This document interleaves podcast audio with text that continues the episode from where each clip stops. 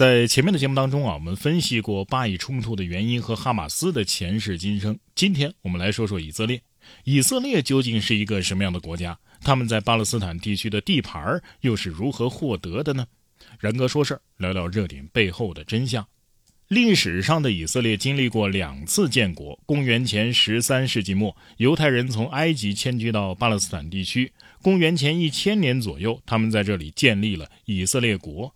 但是到了公元七十九年，犹太人被罗马人赶出了巴勒斯坦地区，中间间隔了将近一千八百多年的时间，直到十九世纪末，犹太复国主义运动兴起，犹太人便开始大批的移居到巴勒斯坦地区。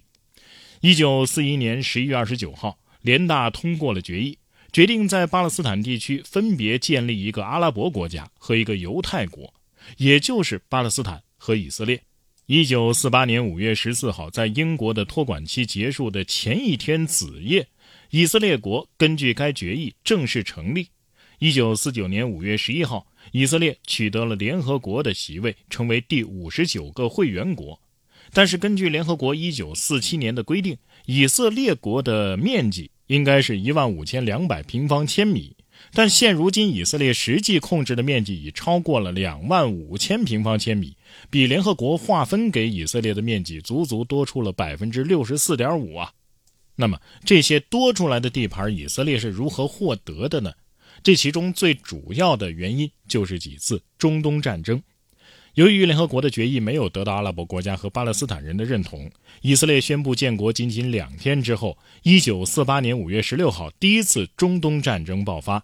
以色列在这场战争当中获得了胜利，并占领了一些额外的领土。八年之后，一九五六年的十月，英法和以色列又共同发动了对埃及的军事行动，夺取了加沙地带、耶路撒冷山区和约旦河以西共六千平方公里的土地。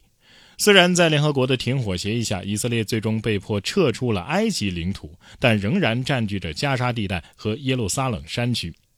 又过了十一年，一九六七年六月，第三次中东战争爆发，以色列对阿拉伯国家发动了大规模的进攻，夺取了耶路撒冷东部、西奈半岛、约旦河西岸和加沙地带。在这样的背景下，巴勒斯坦解放组织得以建立。一九八二年六月，以色列又入侵了黎巴嫩，成功的占领了黎巴嫩南部地区。巴勒斯坦解放组织几乎被消灭，只能在。只能在黎巴嫩北部地区做有限的活动。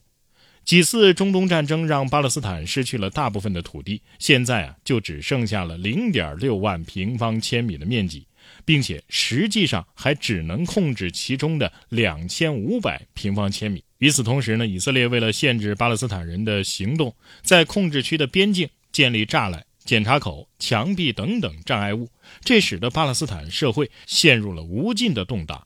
和贫穷。